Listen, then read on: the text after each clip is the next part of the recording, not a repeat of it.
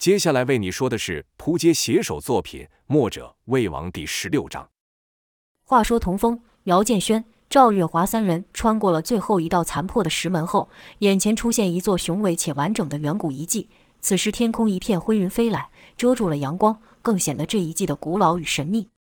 姚说道：“这就是水中那些遗迹原本的模样吗？”童风也道：“应该就是了。”赵则是瞪大着眼说不出话，因为眼前这座古物。即使是像他一样不懂任何工艺的人，也知道要建造这样一座建筑肯定非常不容易。他从小身边尽是江湖上的奇人异士，高来高去的武功看多了，也没有让他觉得如何。但这座古塔，光是看着就能让他心生渺小之感。过了好一会，赵才说道：“我想进去里面看看。”这是赵第一次主动说想一探究竟。虽然童姚二人也是这么想，但从赵的口中说出，还是让他们感到讶异。在他们与那遗迹的中间，还隔着近百丈宽的护城河，使得这座塔就像是这岛中的孤岛般。在他们面前有一个石桥，下面是需要四人才能抱住的圆柱支撑。姚道：“既然你开了口，那我就舍命陪你吧。”赵白了姚一眼，说道：“口是心非，看你走得比我还着急。”这条通往古城的路说长不长，说短也不短。三人走着走着，赵突然停下脚步，朝水下看了看。姚问道：“怎么了？”你看到什么了？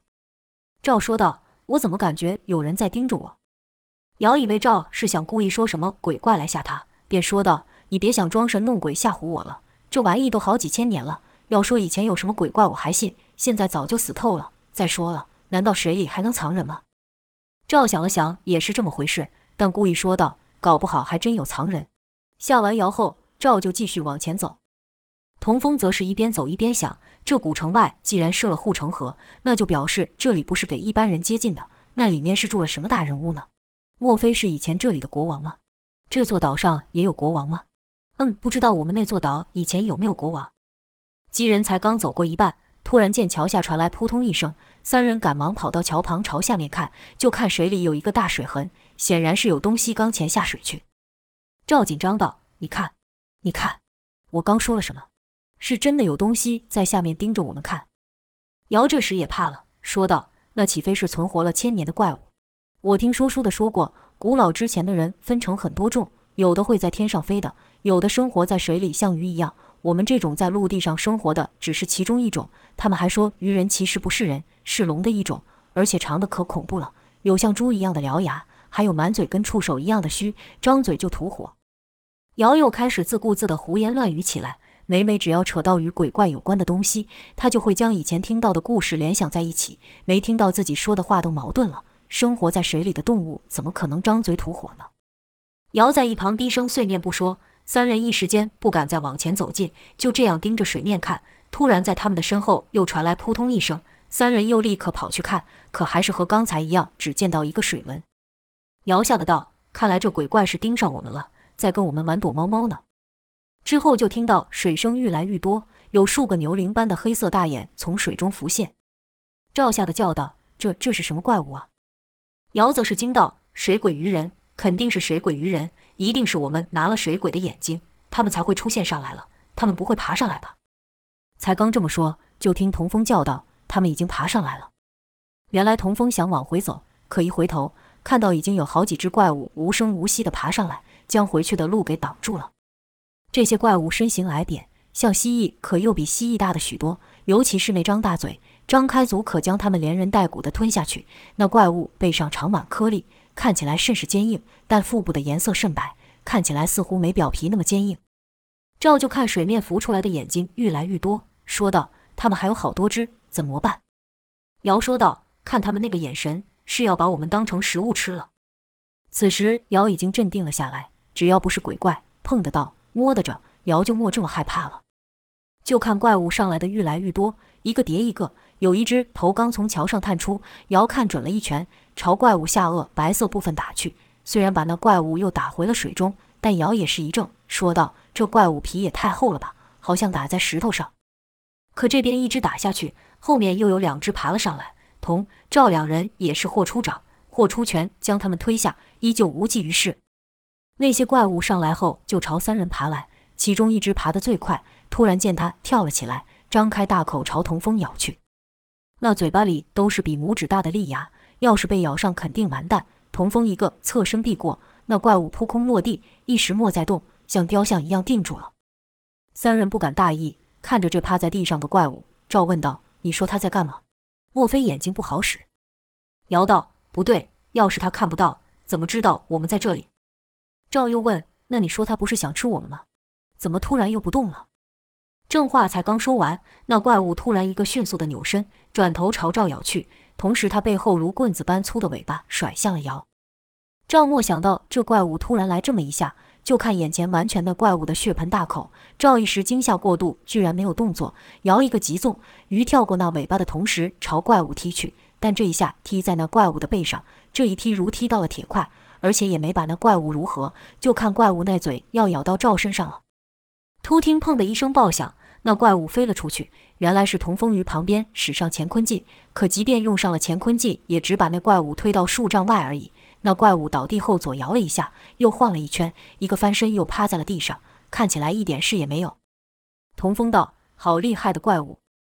刚才那一掌连石刚都能打飞出去，可打在这怪物上，只是让他翻了个筋斗。就看那怪物翻过身来后又定住不动了。眼看回去的路都被怪物给堵满，三人只得朝古城靠近。说也奇怪，这些怪物跟了一阵子，但到古城前方就都停住了，好似有什么看不见的力量将他们给挡住。”姚指着那些怪物，哈哈大笑，说道：“怎么不敢来了？你过来呀！你再过来咬我呀！”说着，姚还捡起石头朝怪物丢去。只是怪物皮粗肉厚，被石头砸到也没有感觉。三人与一排怪物就这样对峙着，他们也不敢就这样回头，因为谁也不知道这些怪物是真的不敢前进，还是只在休息。像刚才那样，以为他不动的时候，突然又攻击过来。对峙一会后，就看怪物缓缓地从两旁爬去。扑通扑通的都跳下水里，三人这才算是松了一口气。回头看那古城，那巨大的门居然没有和先前看到的遗迹一样损坏。那门是由木头做成，四边用以金铜框着。童风伸手去推，犹如蚂蚁撼树，那门是丝毫不动。姚见状也跟着帮手，二人努力半天，脸色都发紫了，也莫能将那门移动一点。赵见状不免气馁道：“这么大的一道门，怎么可能是我们几人能推得开的？”姚不服。说道：“就差一步了，我就不信，师弟，我们出绝招。”赵问道：“什么绝招？”姚挑了个眉，说道：“等着大开眼界吧，没有我们两兄弟合力办不到的事。”就见童风与姚各自运气，然后出掌相对，二人使的正是自创的童谣一气功。赵就感觉四周的风都朝他们涌去，这两人好似一个漩涡一样带动周遭的空气。就看姚慢慢的将手放在那巨门上，跟着就是哈的一声大喊。两门缝间的沙尘落下了一些，但那门却是稳稳的一动也不动。赵开始看两人那气势，好像还真能把门推开。现在看两人累得大呼喘气的模样，不由得发笑，大乐道：“真是大开眼界，眼界大开了！你们这绝招不怎么样啊？”姚想要回嘴，但此时胸口血气翻腾，只得先忍住，瞪了赵一眼后坐下调息。童风也是如此。过了好一会，童姚二人才站起来。姚抬脚干踹那门，怒道。这可真是邪了，连我们的绝招都推不开这门，那以前是怎么开的？童风却突然想到一事，说道：“师兄，你记得大牛常在后山打的那块大石盘吗？”听童风这么一提醒，姚立马会意，说道：“可那石盘下是水，这门后可没水呀。”童道：“我的意思是，这门说不定跟那石盘一样，不是硬打硬推的，而是……”话还没说完，姚就接了过去，说道：“而是从另一方受力的。”就跟师傅用内力吸水一样，童风点头说道：“正是这个意思。”赵不明白两人说什么，问道：“什么大牛？什么石盘？你们在说什么？”姚故作模样的活动筋骨，说道：“别问这么多，等着看好戏吧。这破门根本不用我两兄弟联手，刚才是我高估他了。”赵说道：“你又想搞什么花样？刚才那样还不觉得丢人了？”姚道：“丢什么人？就这鬼地方，除了我们三个外。”你有本事给我再找出一个人来，我一辈子当牛做马给你使唤。赵也知道美还有别人，便道：“臭美，谁要使唤你了？”童风则帮着说道：“师兄这招真的很厉害，你等下看就知道了。”赵兀子不服，喃喃道：“两个臭不要脸的互相吹捧。”姚不再理会，是凝神集气，两手分得极开，且都按在一个门板上。这次没有刚才那样的气旋出现，也没有刚才那番惊人的气势，姚也没有显得很吃力。可是那门却出现了咔啦一声响，声音不大，但三人都听得清清楚楚。就看姚的嘴角笑了，童风是一脸佩服，赵则是完全懵了，问道：“这是怎么回事？刚才你们这么大力去推都推不动，你就这样这样弄一下就能推开了？”赵一边说一边把双手张开，学姚的姿势。姚得意道：“这需要天赋的，我看你没这资质，学不会的。”没有等赵回话，童风又接道：“师兄真的很厉害，那招我也学了好久也学不会。”赵听这两人又开始互相吹捧，恼道。你们两个是有完没完？姚转身又把手放在那门上，这次用的时间比上次更短，就听到咔啦咔啦之声不断，可一会又没有动静了。姚对童风说道：“师弟，这门实在太重了，我一个人不行，你还得借我点力。”童风便运起浑元功传给姚，有了童风的帮助，就听姚嘶吼一声，终于将门推开一条小缝，跟着就是一道充满腐臭味且极其阴冷的阴风从里面吹来。吹得三人连骨头都为之一抖，姚把手给放下后，不由自主地抖了一下，说道：“我怎么有种不祥之感？”赵也说道：“这门关着，恐怕是有理由的。”童风倒是没太在意，还想要进去一探究竟。可赵却说道：“喂，你真的想进去吗？”童风道：“当然啊，你们刚才不是说就差这么一步？这一步我们既然跨过去了，就要进去看个究竟了。”赵道：“那我们找公孙叔他们过来，我们再进去如何？”姚也道：“对对，人多壮胆。”童风是没有太反对，只是觉得这两人的态度怎么转变这么快，便问道：“你们该不会是害怕了吧？”姚干笑几声后说：“我怎么可能会害怕呢？我的本领别人不知道，你还不晓得吗？你什么时候看到我害怕过？只是想说，公孙仇见多识广，说不定对这些历史古迹什么的也懂一些。你说是这么个意思对吧？”说着朝赵问去，赵也道：“对对对。”就是这个意思，不是有句话说人多好办事吗？尤其我们在这么个地方，多个人多个帮手不是更好？我看你们光弄这门就累成这样，说不定叫石刚来两三下就搞定了。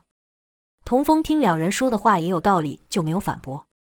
这时，原本那些恐怖的爬行怪物都已经消失，回到了水里。童风、姚建轩与赵月华三人是一阵急奔跑过石桥，原路跑回，边跑边装满气瓶。沿路上虽听到那诡异花朵的叫声，也不再理会。入了水就直朝树洞游去，费了好一番功夫才回到原来的岛上。此时公孙仇与石刚正生火烤着野味，见几人面有惊喜之色，没有等三人开口，就先问道：“怎么，发现了什么有趣的东西了？”赵月华就一股脑将看到的事情全部说出，又是会模仿人声的花，又是水里的怪兽等等，听得公孙仇是一脸疑惑，心想：小姐平常说话不是这样。怎么今天竟说胡话了？于是瞪了姚一眼，说道：“肯定是你又讲了什么乱七八糟的东西骗人了。”姚辩解道：“这可不是胡说八道，他说的都是真的。但这事别说是你，要是我没有亲眼看到，别人和我说破了嘴，我也是不信的。”公孙仇还是不信，便将目光转向童风身上。他知道童风性格较稳，不像姚信口就开河。只见童风点了点头，说道：“听起来虽然不可思议，但是千真万确。”公孙仇这才有点相信，赵又说道：“所以我们想请叔和石刚和我们一起过去。我们都到门口了，但我怕这两人不可靠，没见过世面，进去要碰上什么机关、陷阱之类的，我可得就不明不白的陪葬了。”公孙仇听后也有些感兴趣，便道：“行，明天我就与你们走一趟，看看有没有你们说的这么神奇。”姚跟着道：“就是说嘛，眼见未停，明天你和我们去一趟就相信了。”石刚突然说道：“我也去。”三人原本想说石刚不会游泳，便莫将他考虑在内。听他这么一说，心想多个人自然是好事，尤其石刚武功高强，要真出了什么意外，说不定还得指望他。但他不是不挨水性了？要怎么把他送过去呢？看到众人眼神中的迟疑，公孙仇便道：“这几天他也莫闲着，下水后我拖着他游就好了。经过这些日子的训练，他已经可以在水中闭气许久。”姚说道：“闭气容易，还得换气呢。”石刚一口应道：“没问题。”公孙丑补充道：“你们去了整日，他便整日将头埋在水中练习换气。今天上午，他几乎都泡在水里。”童风道：“那让我来帮你吧。”石刚点点头，道了声谢后，就听姚的肚子咕噜咕噜叫了起来。三人才意识到这一整天都没有吃东西，闻着火上的肉也烤香了。姚试探性地看了公孙仇和石刚一眼。公孙仇道：“先吃吧，但今天你落下的活，下次得加倍补上。”姚心想：先把肚子填饱，其他的事以后再说吧。便回道：“没问题，叫我做三倍补偿都可以。”跟着就拿起肉吃，其他人也跟着吃了起来。次日黎明刚起，五人已经起身准备。看来每个人都对这那岛上的事情极为好奇。下水了后，由赵领路，公孙丑与姚跟在后。童风因为要拖着石缸，就垫了底。刚出树洞口，看到散落的海底的遗迹，公孙丑也是面露惊讶之色，和昨日三人一样，潜了下去，东摸西摸。上了水面，看到眼前这一片古老原始的丛林，饶是公孙仇活到这把年纪，自是什么场面没有看过，经历过了多少大风大浪，此刻也是瞠目结舌，说不出话来。看公孙仇的表情，姚就对赵说道：“这模样和你昨天一模一样的。”赵道：“胡说，我才没有这么呆。”除公孙仇外，一向面无表情的石刚也是瞪大眼睛，也不曾想过这世上还有这么一块古老之地。公孙仇忍不住朝眼前的参天古木摸去，说道：“这树少说也有百年，不，不止，可能有上千年了。”跟着就取出短刀，挑了一段细薄的树枝，横切而下，切一次只入内少许。他眉头一皱，说道：“这树的质地居然这么坚硬。他这随身小刀也算是一把宝刀，虽说不上削铁如泥，但也较寻常刀剑锋利不少。跟着又削了几下，才把削下一小树片丢入水中。就看那树片浮在水上，并不下沉。”公孙仇见状时面露喜色，赵不解地问道：“叔，你这是干嘛呢？”公孙求喜道：“这里的树和我们那座岛的不一样，我们那座岛的树一入水就沉下去。”可你看，这里的树木却可以浮起来，材质既轻又坚固。若我们能用这种木材做船，回到中原就不无可能了。一听到能离开这荒岛，众人自是开心。童瑶也不禁想，算一算，自下山后已经过了两年，师傅肯定担心死了。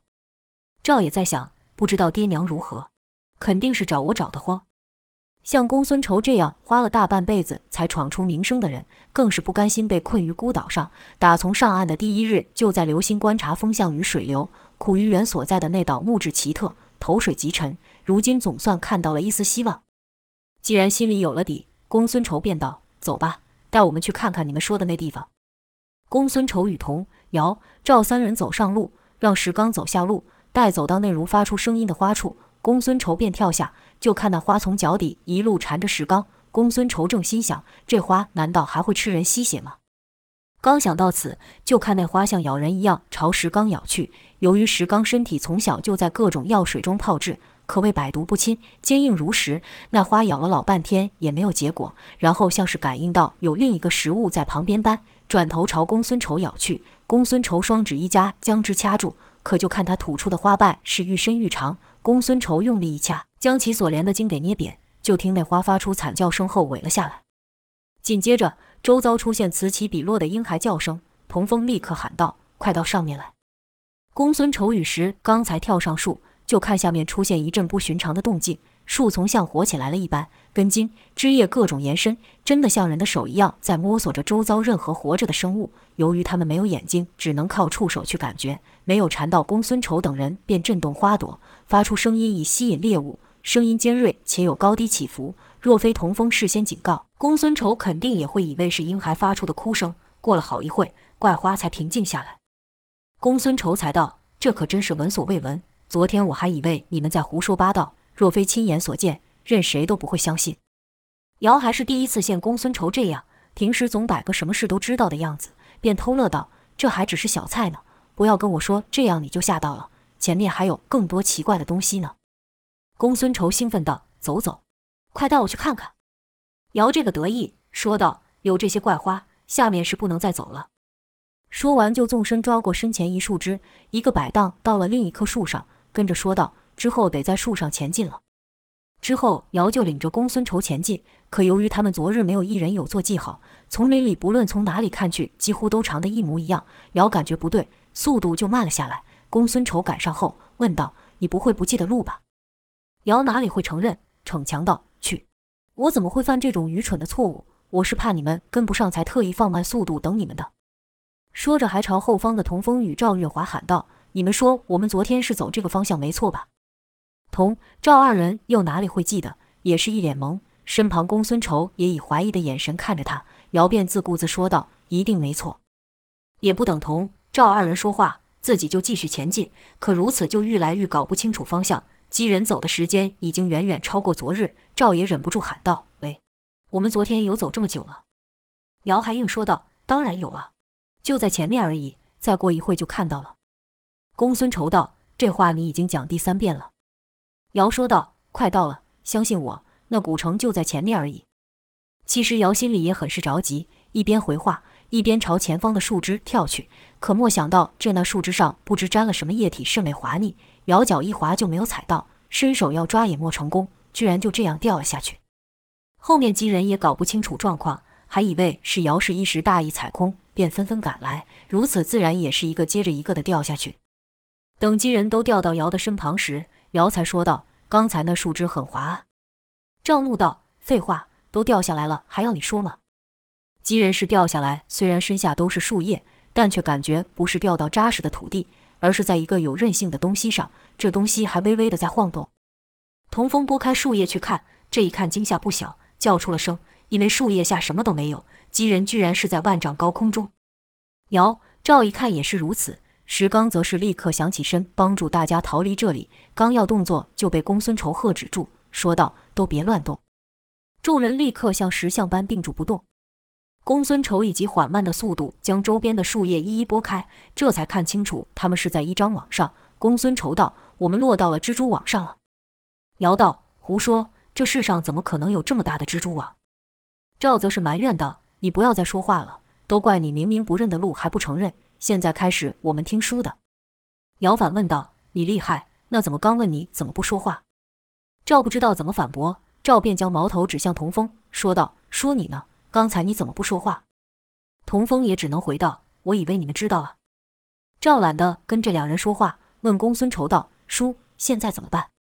公孙仇道：“小姐别担心，依我看，这张网已经被它的主人遗弃了，否则以蜘蛛的习性，不会让这只网堆满了树叶。”赵又说道：“那我们要怎么爬出去？”公孙仇说道：“不要站起来，试着将身体的大部分在网上再缓慢移动。”姚说道：“想象成在这网上游泳吗？”公孙仇续道：“网上的叶子也尽量不要拨开，免得粘得紧了，一丝叶子把网也给撕破。”众人便依言照做，动作甚是滑稽，只是当下也没人有心情去乐了。慢慢的，几人朝着树愈来愈近。可愈靠近树网上的叶子就堆得愈实厚，童风还是小心翼翼地将手滑到树叶堆上，可这次却感觉到和刚刚不一样，下手处似乎好像有什么东西在蠕动着。没有等童风想明白，一条全身翠绿的小蛇从那树叶堆下探出，两个细小漆黑的蛇眼盯着童风，童风也看着蛇眼，是一动也不敢动，因为他感觉到树叶下蠕动的东西是愈来愈多。姚在童风后面，看童风突然不前进了，便问道。走啊，还差一点就到崖边了，怎么不动了？童风不敢说话，因为那蛇已挺起了身，鲜红色的蛇信在他的面前一缩一吐，似乎在观察童风是否是个威胁。遥看童风不回答，又问道：“师弟，你？”公孙仇轻轻挥手，示意遥不要说话。遥不知道发生什么事，只是觉得奇怪，怎么大家都不动了，而且每个人的都朝童风所在的方向看去。瑶努力地扭动身体，也想看看发生什么事。如此，身体就碰到一旁的树叶堆，这一碰的感觉奇怪，好似树叶下有什么东西。跟着瑶，就感觉那东西从一坨扁平状，慢慢的变成长条状。很快的，那东西就钻出了树叶堆，立起了身。现在姚终于知道为什么童风不敢动了。此时，他也瞄到了童风面前的小蛇了。可在他面前的就不是小蛇了，而是一条足有一人高的大蛇，而且这大蛇还罕见的生有两个头，两条蛇信还不断在姚的面前晃着。当童、姚两人被蛇给盯住，不敢乱动时，赵与石刚也是害怕，因为他们身旁也都是树叶堆，不知道哪里会爬出蛇来，也更怕自己一动就把原本盯着童、姚的那两条蛇吸引过来。就在此时，公孙仇以极小的转动，借着蜘蛛网的弹力，将自己朝前方的树叶堆弹去。就看公孙仇于半空中一个翻身，两腿夹住了崖上大树延伸出的一根树干。如此大的动静，自然吸引到了蛇群。就看那条两个头的蛇张开大嘴朝公孙仇咬去。